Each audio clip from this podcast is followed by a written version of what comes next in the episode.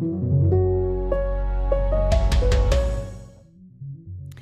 Der Klimaschutz hat im Moment nicht gerade einen Lauf. Die Bevölkerung ist ein bisschen klimaschutzmüde, das hat man zuletzt beim Heizungsgesetz gesehen.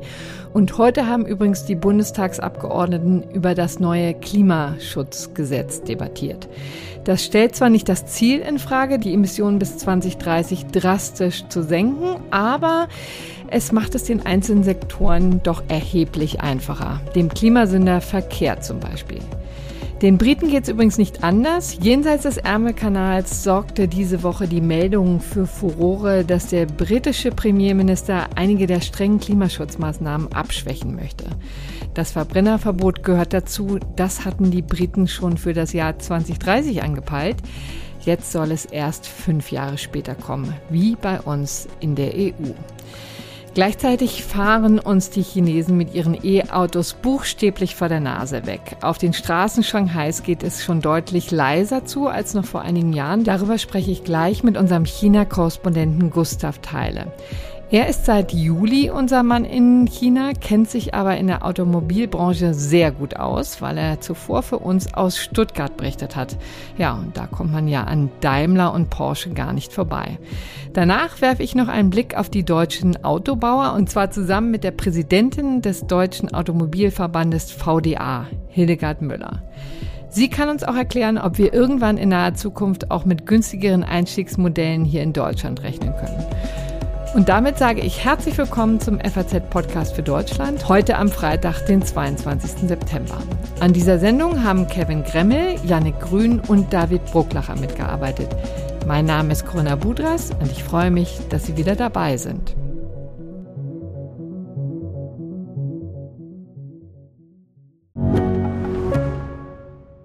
Ich bin Dr. Robin John, Allgemeinarzt in Schönebeck. Das ist 15 Kilometer von Magdeburg entfernt und trotzdem zu weit, um hier Nachwuchs zu finden. Immer mehr Praxen im Salzlandkreis bleiben unbesetzt und Patienten haben lange Wege und noch längere Wartezeiten. Das muss sich ändern.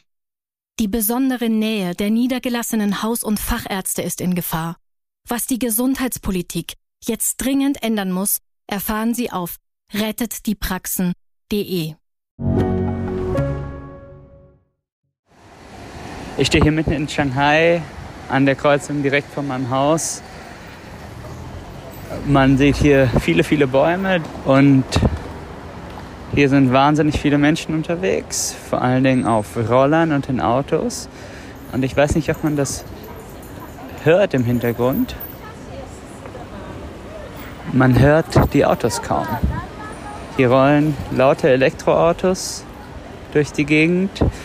Die meisten davon mit grünen Nummernschildern. Das sind die für die Elektroautos, äh, Plug-in-Hybride eingeschlossen. Hier fährt jetzt ein Modell gerade vor mir lang, keine Ahnung, was das für eine Marke ist. Aruf Arcfox, könnt ihr mal googeln. Build Your Dreams. Das sind die Autos, die hier rumfahren, also lauter chinesische Modelle. Hier kommt gleich ein Bus, die Leute hupen, aber man sieht hier eigentlich kaum noch Verbrennerautos. Die Roller sind alle auch elektrisch betrieben und das macht die Stadt sehr, sehr viel angenehmer. Es ist nicht so laut, es ist nicht so stickig mehr, es ist nicht so dreckig, man kann besser atmen, die Luftqualität ist besser geworden. Sie ist immer noch schlechter als in Deutschland, aber sie ist besser geworden. Und jetzt fahren hier die Autos wieder los. Die Ampel war gerade rot, jetzt ist sie wieder grün. Und ja, so sieht das hier in Shanghai aus. Jetzt muss ich schnell nach oben, weil Corinna schon auf mich wartet.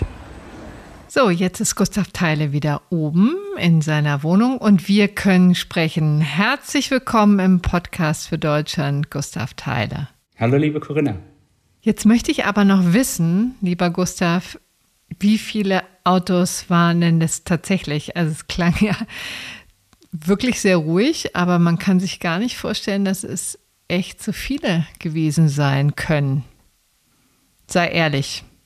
Also es sind sehr, sehr, sehr viele Autos unterwegs und die allermeisten sind nach meiner Wahrnehmung Elektroautos. Wenn ja. es, wenn man Verbrenner sieht, dann also sind das häufiger, häufig schicke Deutsche, ja, ähm, und alte, klapprige Dinger. Das ist das, was man hier an, an Verbrennerautos sieht, manchmal auch japanische. Man muss dazu sagen, die Plug-in-Hybride, die gelten hier als Elektroautos. Mhm. Die fahren auch die allermeiste Zeit elektrisch hier ah, in der okay. Stadt. Ähm, war das eigentlich das, was dir dann auch schnell aufgefallen ist am Straßenbild von Shanghai? Weil in Stuttgart äh, war es für anderes gewöhnt, nehme ich an, ne? Genau, ich, äh, ich habe davor in Stuttgart gelebt und also es ist meine subjektive Wahrnehmung, aber in Stuttgart habe ich das eher in der Lunge gespürt. Die, ja? die schlechte Luft, ja. Also ich, ich habe da auch an der Ecke gewohnt, wo die Luft besonders schlecht war. Aber da habe ich das in der Lunge gemerkt, dass da so viele Autos, äh, also Verbrennerautos unterwegs waren. Hier merke ich das weniger, um ehrlich zu sein. Wobei die, die Daten eigentlich eine andere Sprache sprechen. Ich habe mir die, die Zahlen mal angeschaut. Da ist die Luftqualität, wenn man die internationalen Werte sich anschaut, schon noch schlechter in Shanghai als in Stuttgart. Das müssen wir nämlich in der Tat mal klären, weil es ist ja nun gar nicht so lange her, dass der Smog in China für große Schlagzeilen sorgte, ne? dass Leute tatsächlich auch da gar nicht mehr arbeiten wollten. Viele Expats sind buchstäblich gefroren, äh, geflohen. Mhm. Das war vor Corona der Fall. Und jetzt hat sich das offensichtlich aber durchaus gebessert, ne? Deutlich, ja, ja. Also es, es ist noch nicht perfekt, aber es ist, es ist absolut okay. Also ich, äh, ich gehe hier äh, gern joggen, äh, runter an den Fluss und ich finde das nicht unangenehm. Und ähm, man kann auch gut an der Straße laufen, weil die Luftverschmutzung an der Straße einfach nicht mehr so groß ist, weil es weniger lokale Emissionen gibt. Aber die großen Kohlekraftwerke gibt es ja noch, ne? Also daran kann es nicht liegen, sondern es ist tatsächlich genau. der Individualverkehr. Genau, allerdings wurden, glaube ich, wenn ich das, wenn ich das richtig verfolgt habe, etliche äh, Kohlekraftwerke auch abgeschaltet oder, oder verlagert, die für die schlechte Luft in den Innenstädten, ähm, in den großen Städten verantwortlich waren. Hm. Aber natürlich, natürlich, also ähm, wenn man sich diese Elektroautos anschaut, ich glaube, die haben kein, aktuell noch keine so richtig gute Klimabilanz. Ne? Äh, mhm. Viel wird durch Kohlestrom angetrieben, diese Elektroautos ist, glaube ich, immer noch bei, der, bei mehr als der Hälfte der, der Kohlestromanteil im Energiemix. Das ist also für das Klima jetzt nicht unbedingt äh, so, so ultra gut. Es ist aber, glaube ich, langfristig die einzige Chance, die wir haben. Ne? Hm. Ja, wichtiger Hinweis. Und es macht ja offensichtlich aber auch im Straßenverkehr einen riesen Unterschied. Warum fahren denn eigentlich so viele E-Autos bei euch rum? Die letzte Generation hat damit wohl aber nichts zu tun. Ne? Ich komme darauf, weil wir ja hier in Berlin gerade diese Woche wahnsinnig viel mit denen zu kämpfen haben. Aber das spielt ja bei euch keine Rolle. Also woran liegt's? Es liegt also ganz praktisch daran, dass man mit Verbrennerautos, das habe ich äh, gerade auch auf der Straße, ähm, als ich euch da mitgenommen habe, schon gesagt, äh, dass man mit Verbrennerautos kaum noch in die Innenstädte kommt. Also hm. man kriegt einfach kein Kennzeichen. Man braucht dafür ein Kennzeichen, um hier in, nach Shanghai reinzukommen. Und die werden verlost und äh, die Wahrscheinlichkeit, dass man dort erfolgreich ist, ist sehr gering und äh, es kostet unglaublich viel und so weiter. Und Seit wann gibt es das? Etliche Jahre. Ich weiß jetzt ad hoc nicht, seit wann es dieses, äh, dieses Schema gibt, aber, aber schon, schon viele Jahre. Hm. Das heißt, neue Fahrzeuge sind, sind im Allgemeinen elektrisch. Und dann gibt es seit, seit ja, irgendwie anderthalb Jahrzehnten äh, verschiedene Anreize, äh, Kaufanreize, Steuererleichterungen ähm, für Elektroautos, die die Hersteller haben direkte Zahlungen bekommen pro verkauftem Elektroauto. Das trägt alles dazu bei. Also das, da steckt ein langer, langer Plan dahinter vom chinesischen Staat und von niemandem sonst. Genau, die haben ja so Anfang dieses Jahrtausends grob haben sie damit begonnen und sind, glaube ich, selbst überrascht, wie gut es funktioniert hat. Also die, die äh, Projektionen, also die Ziele, die sich die, die Regierung gesetzt hat, waren nicht so, nicht so ehrgeizig wie das, was man jetzt tatsächlich auf den Straßen sieht. Hast du eine konkrete Prozentzahl eigentlich? Also wie viel fährt da? Also bei den Neuzulassungen sind wir, glaube ich, aktuell bei knapp 40 Prozent. Hm elektrisch. Über das ganze Land hinweg. Ja, also man, man vergisst manchmal, wie vielfältig China ist. Hm. Es gibt natürlich diese wahnsinnig äh, wohlhabenden Gegenden in, äh, in Shanghai ähm, und hier generell in diesem, in diesem Yangtze River Delta sind die Leute wohlhabender. Und da ist, da äh, fahren deutlich mehr Elektroautos. Dann gibt es aber auch viele ärmere Regionen, irgendwie im, im Nordosten oder, oder Nordwesten. Dort gibt es dann natürlich deutlich weniger Elektroautos, vor allen Dingen, weil die Leute da auch längere Strecken fahren müssen. Mhm. Also man muss ein bisschen aufpassen, dass man nicht China über einen Kamm schert in dieser Debatte. Okay, also da passiert auch wahnsinnig viel. Das heißt, man kommt wirklich nur noch schwer an Verbrenner, nehme ich an. Eben, das war etwas flapsig formuliert mit der letzten Generation, aber vielleicht mal generell gefragt. Also in China gibt es ja nicht sowas wie eine Umweltbewegung oder so einen Ableger, chinesischen Ableger von Fridays for Future, ne? Also es ist, was für ein Kalkül es gibt steckt da? keine Zivilgesellschaft. also das, das ist einfach nicht existent. Es gibt die Partei und, und den Staat, der sagt, was passiert mhm. und ähm, lauter Leute, die sich besser danach richten.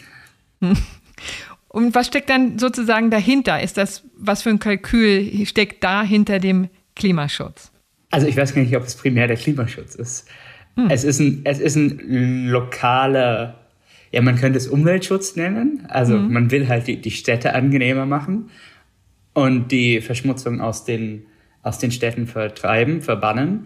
Und man wollte, und das war immer Teil des Plans, stärker werden in der Automobilindustrie. Mhm. Und äh, also das Ganze geht, wenn ich das richtig nachvollzogen habe in den vergangenen Wochen, ich bin jetzt auch noch nicht so lange hier, geht zurück auf einen ehemaligen Audi-Ingenieur, der in den 90er Jahren in Deutschland studiert hat, dann bei Audi gearbeitet hat, später Verkehrsminister wurde hier in China, ähm, war der erste seit Ewigkeiten, der nicht Mitglied der Kommunistischen Partei war. Und ähm, der hat halt an diese alternativen Antriebe geglaubt und dieses Aha. Förderkonzept entwickelt. Hm. Und auf, auf den geht, geht ein Großteil zurück. Der war jetzt gerade auch auf der IAA in München auf einem Panel. Und diese, diese Überlegung, wir wollen äh, stärker werden in der Automobilindustrie und wir haben keine Chance, wenn wir auch versuchen, effiziente Verbrenner zu entwickeln, das war von Anfang an Teil des Plans. Ja, also tatsächlich wirtschaftliche, knallharte wirtschaftliche Be Beweggründe. Dann gucken wir uns doch mal den chinesischen Automarkt jetzt ein bisschen genauer an. Also von vielen Marken haben wir hierzulande kaum gehört. Auf welche Namen müssen wir uns denn jetzt einstellen eigentlich? BYD hm? vor allem, ja. Das ist, das ist der absolute Marktführer. BYD hat hier einen, einen Marktanteil von 35 äh, Prozent oder so bei Elektroautos. Es gibt glaube ich, kaum äh, oder gar keinen anderen Automarkt auf der Welt, wo irgendjemand so einen Marktanteil hat wie BYD in, in China bei mhm. Elektroautos. Also Plug-in-Hybride und reine Elektroautos zusammengenommen. Und was sind das für Autos? Das ist der allerwichtigste Hersteller. Das sind Volumen. Hm. Autos. BYD ist, äh, keine Ahnung, VW des des 21. Jahrhunderts, äh, kann hm. man so sagen. Und die also, machen, wenn du sagst Volumenmarkt, dann meinst du quasi Massenproduktion, das heißt billige ja. E-Autos. Ja. Das ist, das ist vielleicht eine Fehlwahrnehmung in Deutschland. Also da äh, beschweren sich alle, dass Elektroautos so, so teuer sind. Ja. Hier sind Elektroautos billig. Hm. Hier entwickeln sich die Elektroautos von unten. Also erst kommen die günstigen Modelle in den Markt und jetzt wird so nach und nach auch der Premium-Markt elektrisch. Aber am Anfang war es ja, waren es die, die billigen Autos, die hier elektrisch wurden. Was bedeutet denn billig eigentlich? Sag mal eine Hausnummer. 150.000 AMB ungefähr. Das sind so ja, 20.000, 25.000 hm. Euro, hm. würde ich sagen.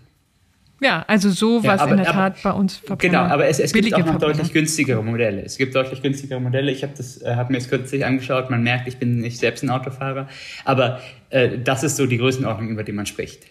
Hm. Aber in Deutschland gibt es die noch nicht, aber sie drängen wahrscheinlich auf den deutschen Markt, ne? Die gleichen Modelle sind in Deutschland aber viel, viel teurer. Die kosten hm. da fast das Doppelte. Warum das? Das hat verschiedene Gründe. Also einmal ganz praktische, die müssen halt geliefert werden. Äh, da kommen halt Transportkosten und so weiter obendrauf. Dann haben die noch nicht so sehr äh, das Vertriebsnetz und drücken einfach nicht so viele Modelle in den Markt in Deutschland und äh, damit äh, steigen die Kosten. Und dann hat es auch strukturelle Gründe. Der Markt ist einfach längst nicht so, so umkämpft wie in China. Also in, hier gibt es einen, einen, wegen dieser unzähligen Modelle, äh, die du gerade schon angesprochen hast, von denen wir viele gar nicht kennen, gibt es einen krassen Preiskampf und äh, die unterbieten sich die ganze Zeit mit Kampfpreisen und außer BYD ist hier kaum jemand profitabel. Also mhm. viele dieser, dieser Hersteller schreiben hohe Verluste. Alle warten auf eine Bereinigung im Markt die aber noch auf sich warten lässt. Klingt aber auch nicht besonders gesund, oder? Oder ist das so? Das ist, das ist halt Anfang? in jungen Märkten sehr häufig so. Ja? ja. Also ich, ich habe hab mit Leuten darüber gesprochen, die haben gesagt, das war in den, in den 20er, 30er Jahren in den USA oder 50er, 60er Jahren in, in Deutschland ganz ähnlich. Da hatte auch jede Stadt äh, einen eigenen Autohersteller. Hm. Dann haben wir halt ein paar überlebt.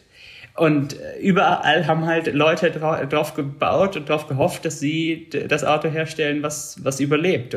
Und genauso ist es hier auch. Also es, es, gibt, es gibt viele privatwirtschaftliche Unternehmen, das ist BYD, die sind nicht selten eng verbandelt mit, mit äh, den Städten, aus denen sie kommen. Äh, BYD ist in Shenzhen, wobei das ja im Westen auch gilt. Ne? Also die Autokonzerne in den USA sind auch eng verbandelt mit, mit äh, Detroit und äh, Stuttgart und Mercedes und mhm. VW und Wolfsburg. Also das ist ja auch mehr oder weniger eins. Und dann gibt's halt viele staatliche Unternehmen, also Unternehmen, die, die irgendwie der Partei gehören, äh, Lokalregierungen oder so. Und die funktionieren deshalb nicht ganz nach marktwirtschaftlichen Prinzipien. Da geht mhm. es nicht, nicht irgendwie darum, dass das Unternehmen groß profitabel ist, schon auch, aber es geht auch um die lokale Beschäftigung, um politische Überlegungen, um äh, Lokalpatriotismus und so weiter. Und deshalb überleben diese Unternehmen, auch wenn sie kaum Autos verkaufen, sehr viel länger, als sie mhm. das in einer Marktwirtschaft tun würden. Und warum kriegen es die deutschen und die europäischen Autobauer nicht hin, günstige E-Autos herzustellen? Das ist ja die Frage, die hier so ein bisschen über allem schwebt. Ein, ein ganz wichtiger Grund ist, dass der Marktführer hier, BYD, die ja, Wertschöpfungskette sehr viel besser im Griff hat, würde ich sagen, als Unternehmen in Deutschland. Anders als, als fast alle anderen Autohersteller, die batterieelektrische Fahrzeuge herstellen, produziert BYD die Batterien auch selbst. Aber jetzt wahrscheinlich nicht besonders grün, oder? Oder besonders menschenfreundlich. Das wird genauso problembehaftet sein wie alle anderen? Klar, also auch die brauchen Kobalt, ja, äh, aus, mhm. aus dem Kongo aber kein, also ich, ich, ich kenne die Lieferkette von BYD jetzt nicht im Detail. Aber BYD ist der zweitgrößte Batteriehersteller der Welt. Der größte ist CATL, auch ein äh, chinesisches Unternehmen, die ne, äh, gerade diese Fabrik in, in Arnstadt in Thüringen eröffnet haben. Und das ist der Hauptgrund, warum, warum BYD so viel günstiger ist als alle anderen. Und sonst könnte man noch irgendwie über weitere Gründe spekulieren. Ich glaube. Du darfst auch hart gegenüber den alten, deinem alten Berichtsgebiet sein, denn du hast ja besonderen Einblick natürlich in Mercedes, in Porsche. Ja, ja, ja. Also ich, ich glaube, man hat in, in Deutschland lange nicht gerafft, wie, wie äh, schnell diese Welle kommt von Elektroautos. Äh, ein Hauptgrund, warum das in, in China plötzlich so abgeht, ist Tesla. Hm. Tesla hat diese Fabrik in Shanghai gebaut und damit wurden Elektroautos plötzlich cool hier. Ja.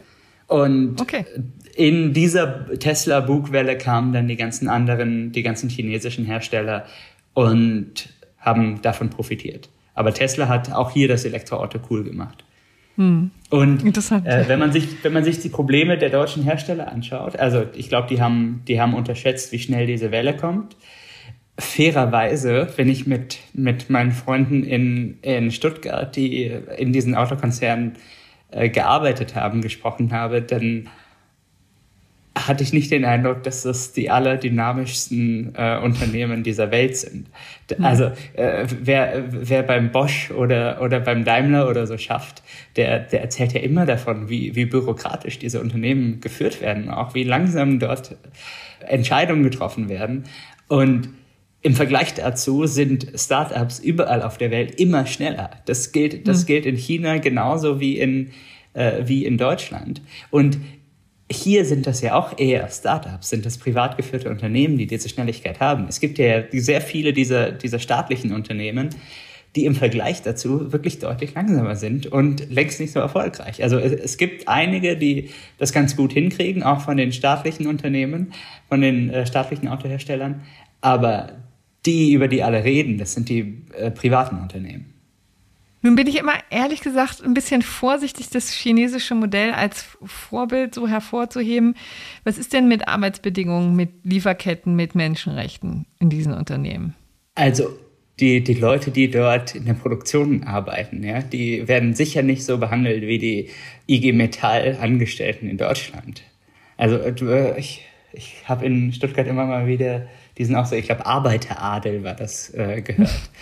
ja, also wer äh, mit IG, IG Metalltarif in, in Deutschland bei einem Autohersteller arbeitet, der, also der ist ja wirklich, wirklich wohlhabend. Und diese Bedingungen haben die sicher nicht. Wie ansonsten die Lieferkette aussieht, das kann ich nicht sagen. Hm. Da müsste ich tiefer einsteigen, um, um zu schauen, woher, woher BYD äh, seine ganzen Rohstoffe bekommt und so weiter. Aber Rohstoffgewinnung ist im Allgemeinen kein wahnsinnig sauberes Geschäft. Da kann man sich bemühen, da kann man sich bemühen, ja, aber ja, das ist, glaube ich, eine geopolitische Realität. Vielleicht noch zum Schluss würde mich natürlich interessieren, du hast, bist ja auch schon mal in solchen Dingern gefahren. Wie ist das Fahrgefühl? Ich merke da keinen Unterschied. Ich war hier mal in einem, in einem Neo-Shop. Da äh, ist dann vorne dieser, dieser Voice Assistant, das sieht aus wie, wie so eine Alexa. Und da haben die Angestellten dem Voice Assistant auf Chinesisch gesagt, fahr das Auto in die Liegeposition. Dann haben sie mir irgendeine VR-Brille oder so in die Hand gedrückt und, und aufgesetzt.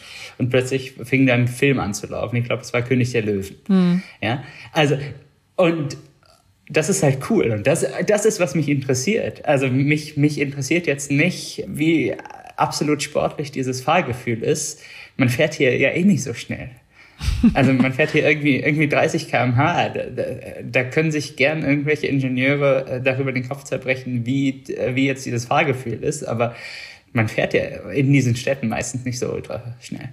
Vielleicht noch eine letzte Frage zum öffentlichen Nahverkehr, um den großen Bogen der Verkehrsplanung in Shanghai mal zu schließen. Du hast schon erwähnt, U-Bahn gibt es auch.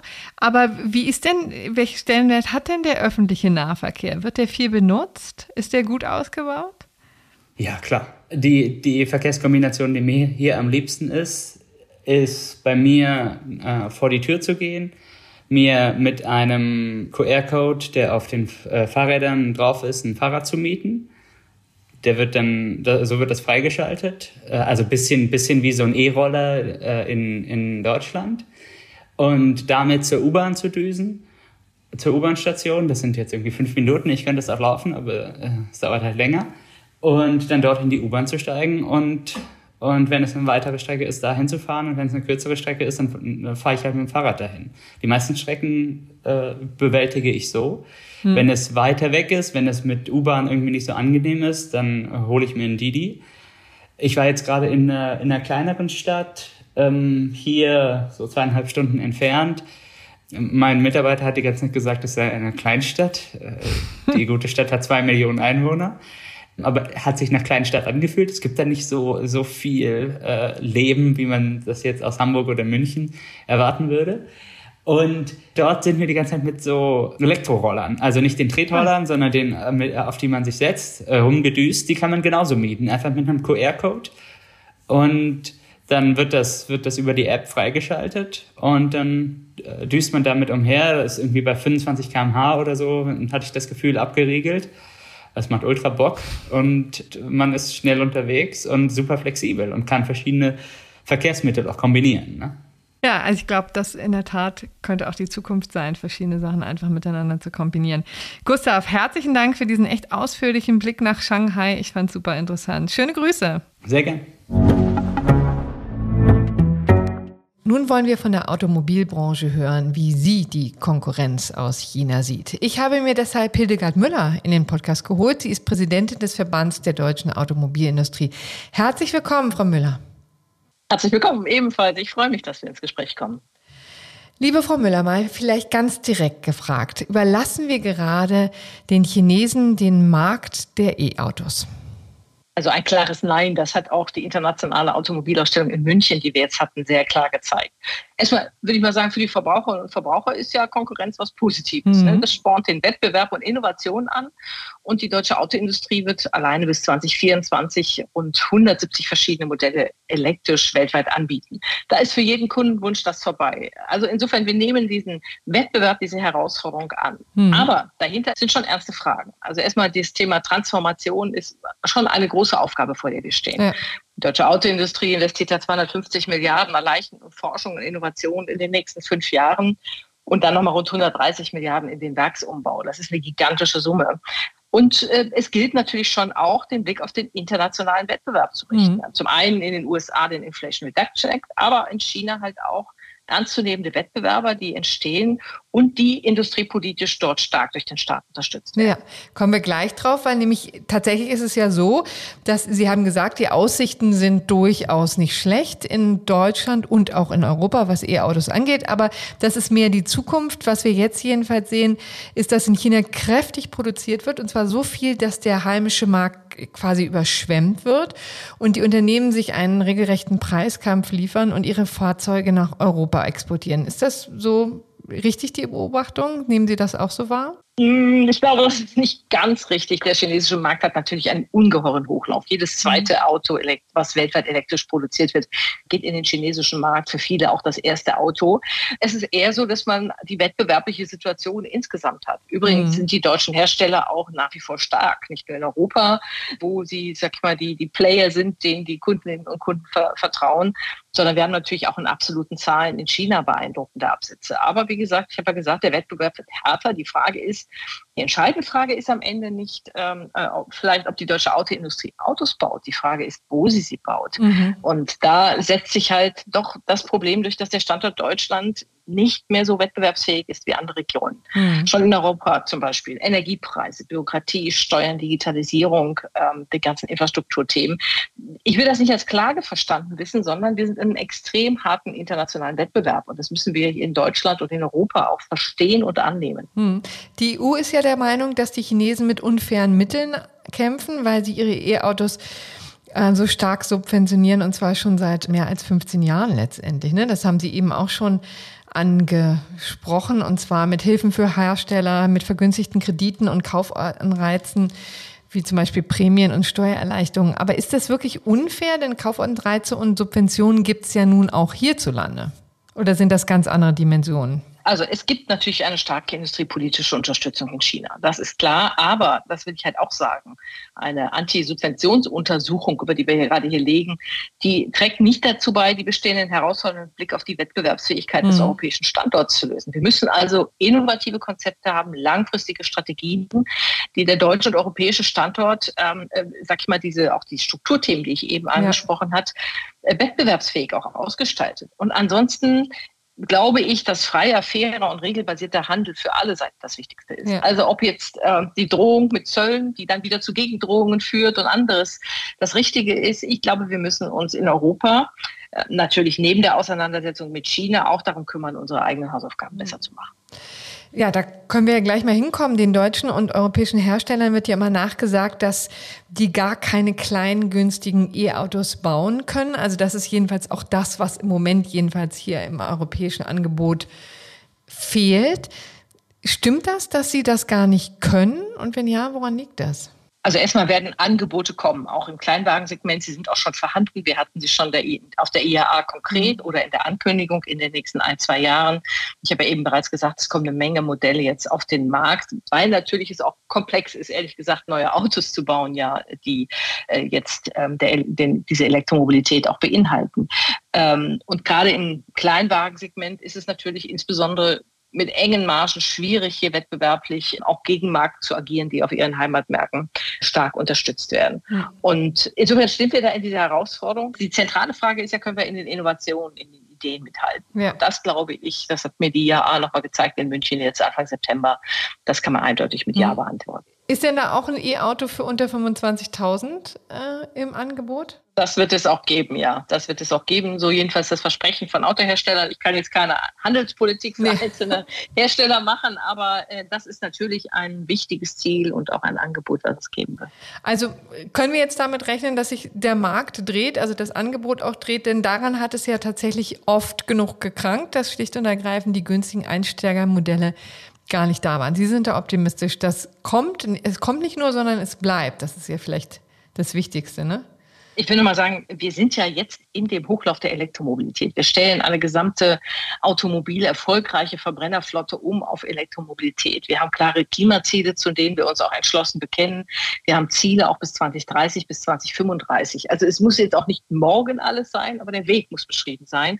Und deshalb habe ich, äh, möchte ich nochmal sagen, diese 250 Milliarden Investitionen, die da kommen von der Autoindustrie, das ist ja ein starkes Versprechen, genau das zu leisten, was der Markt von uns möchte, nämlich Autos in allen Größen, Farben und Formen, wenn ich das so sagen darf, die den Wunsch nach Elektromobilität mhm. auch erfüllen. Wenn dann die Infrastruktur noch stimmt und die Ladesäulen da sind, dann wird das auch ein Erfolg mit dem Hochlauf. Mhm. In die ganze Debatte um den Klimaschutz platzt jetzt der britische Premierminister Rishi Sunak mit der Ankündigung, einige Maßnahmen zum Klimaschutz nach hinten zu verschieben. Insbesondere geht es um ein Verbot von Verbrennermotoren. Das kennen wir hier auch schon aus der europäischen Debatte. Und die Briten hatten das eben schon für das Jahr 2030 geplant und schieben es jetzt auf das Jahr 2035. Analog übrigens zu den Plänen in der EU. Ist das gut so?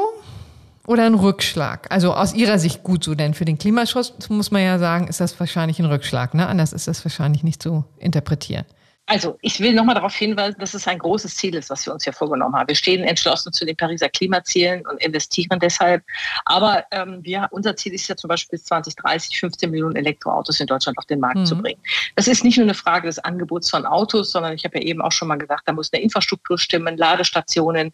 Die Menschen müssen überall an jedem Ort laden können. Da werden wir noch viel zu tun haben, was den Ausbau von Stromnetzen und anderes angeht. Das ist ein komplexes Thema. Und insofern, ich kann jetzt nicht für die Briten reden. Großbritannien ist aus der EU ausgeschieden ausgestiegen, aber dass sie das Datum für den Verbrennerausstieg dem der EU angepasst haben, ist vielleicht auch ein Zeichen des Realismus, äh, wie komplex Dinge sind. Aber ich will jetzt auch was anderes eher sagen, denn wir dürfen nicht in eine Situation kommen, in denen Ziele wegen mangelnden Rahmenbedingungen nicht erreicht werden können. Mhm. Wir haben unsere Aufgabe als Wirtschaft, aber es haben auch andere ihre Aufgaben. Politik im Setzen von wettbewerbsfähigen Rahmenbedingungen.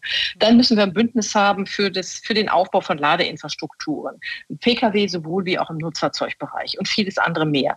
Zu glauben, es ist alleine mit dem Angebot von Autos geregelt sozusagen, wird dieser Aufgabe nicht gerecht. Und dafür brauchen wir ausreichend bezahlbare Energie, wir brauchen Rohstoffe, und ich würde mir schon wünschen, dass Brüssel sich auch, wenn ich das jetzt auch so mal sagen darf, ebenso mit diesen Rahmenbedingungen befasst. Wir fordern seit langem ein jährliches Monitoring, wo man draufschaut, mhm. wie ist der Hochlauf, wo muss man nachsteuern, um die Ziele zu erreichen. Eben nämlich nicht in eine Situation zu kommen, in der man Ziele verschiebt, sondern was müssen alle tun, damit die Ziele erreicht werden mhm. können. Ich höre aber auch eine, jede Menge Frust daraus. Ne? Also Sie sind nicht zufrieden mit dem, was sowohl im Bundesverkehrsministerium, Stichwort Ladesäulen, passiert, als auch ähm, im Bundeswirtschaftsministerium, Stichwort Energieversorgung. Ich würde es nicht als Frust bezeichnen, ich würde es als Realismus bezeichnen. Ich bin der großen Auffassung, dass wir auch den Klimaschutz zu einem Wachstum- und Wohlstandsmodell machen können und sogar müssen, damit er auch überzeugt und die Menschen auch mitnimmt. Und äh, hier hat jeder seine Aufgabe und wir müssen begreifen, dass es ein komplexes Thema ist, was Handlungen nicht auf andere delegieren kann. Jeder hat seine Aufgabe, wir werden liefern und wir hoffen, Politik, Gesellschaft, Energiewirtschaft, alle, die damit auch äh, Verantwortung tragen, nehmen diesen Auftrag genauso an wie wir. Hm. Vielleicht noch zum guten Schluss. Es war ja hier in Berlin die Woche der letzten Generation. Die haben eine zahlreichen Aktionen von sich reden gemacht, sich vielfach festgeklebt, auch das Brandenburger Tor mit Farbe beschmissen. Wie sehr macht Ihnen eigentlich die letzte Generation zu schaffen als Branche? Also ähm, ich will sie auch nicht überbewerten. Wir hatten 500.000, über 500.000 Besucherinnen und Besucher auf der IAA. Das ist eine Abstimmung mit den Füßen. Ähm, äh, wir hatten auch Demonstrationen, die waren aber ähm, äh, in einem sehr geringen Zahl im Verhältnis zu dem, was die Menschen dort bewegt. Und ich glaube, dass äh, wir äh, solche Straßenblockaden und schon gar Aktionen wie gegen das Brandenburger Tor weder zielführend noch konstruktiv sind. Wir hatten die Hand zum Gespräch gereicht. Wir hatten die letzte Generation eingeladen, mitzudiskutieren auf der IAA Mobility, wie wir es ja auch mit Fahrradherstellern, mhm. mit der Bahn, mit anderen gemacht haben. Das ist abgelehnt worden. Und ich finde, das Schlimmste ist, wenn man ein Ziel erreichen will, dass man Dialog ablehnt. So lassen sich gesellschaftliche Herausforderungen nicht lösen. Sagt Hildegard Müller, Präsidentin des Verbands der deutschen Automobilindustrie. Herzlichen Dank. Sehr gerne. Es ist doch ziemlich erstaunlich, was sich alles im Reich der Mitte tut in Sachen E-Autos. Wäre doch nicht schlecht, wenn die Welle zu uns herüberschwappt und es endlich auch mal hierzulande einen breiten Markt von E-Autos gäbe. Wenn Sie noch Feedback zu dieser Sendung haben, schreiben Sie mir gerne und zwar an podcast.faz.de. Und wenn Sie China weiter interessiert, dann lege ich Ihnen noch unseren Finanzen-Podcast ans Herz. Dort hatten die Kollegen zuletzt eine Sendung zum chinesischen Wohnungsmarkt. Mir bleibt Ihnen noch für Ihre Aufmerksamkeit mir bleibt noch, Ihnen für Ihre Aufmerksamkeit zu danken und ein schönes Wochenende zu wünschen. Machen Sie es gut und bis bald. Tschüss.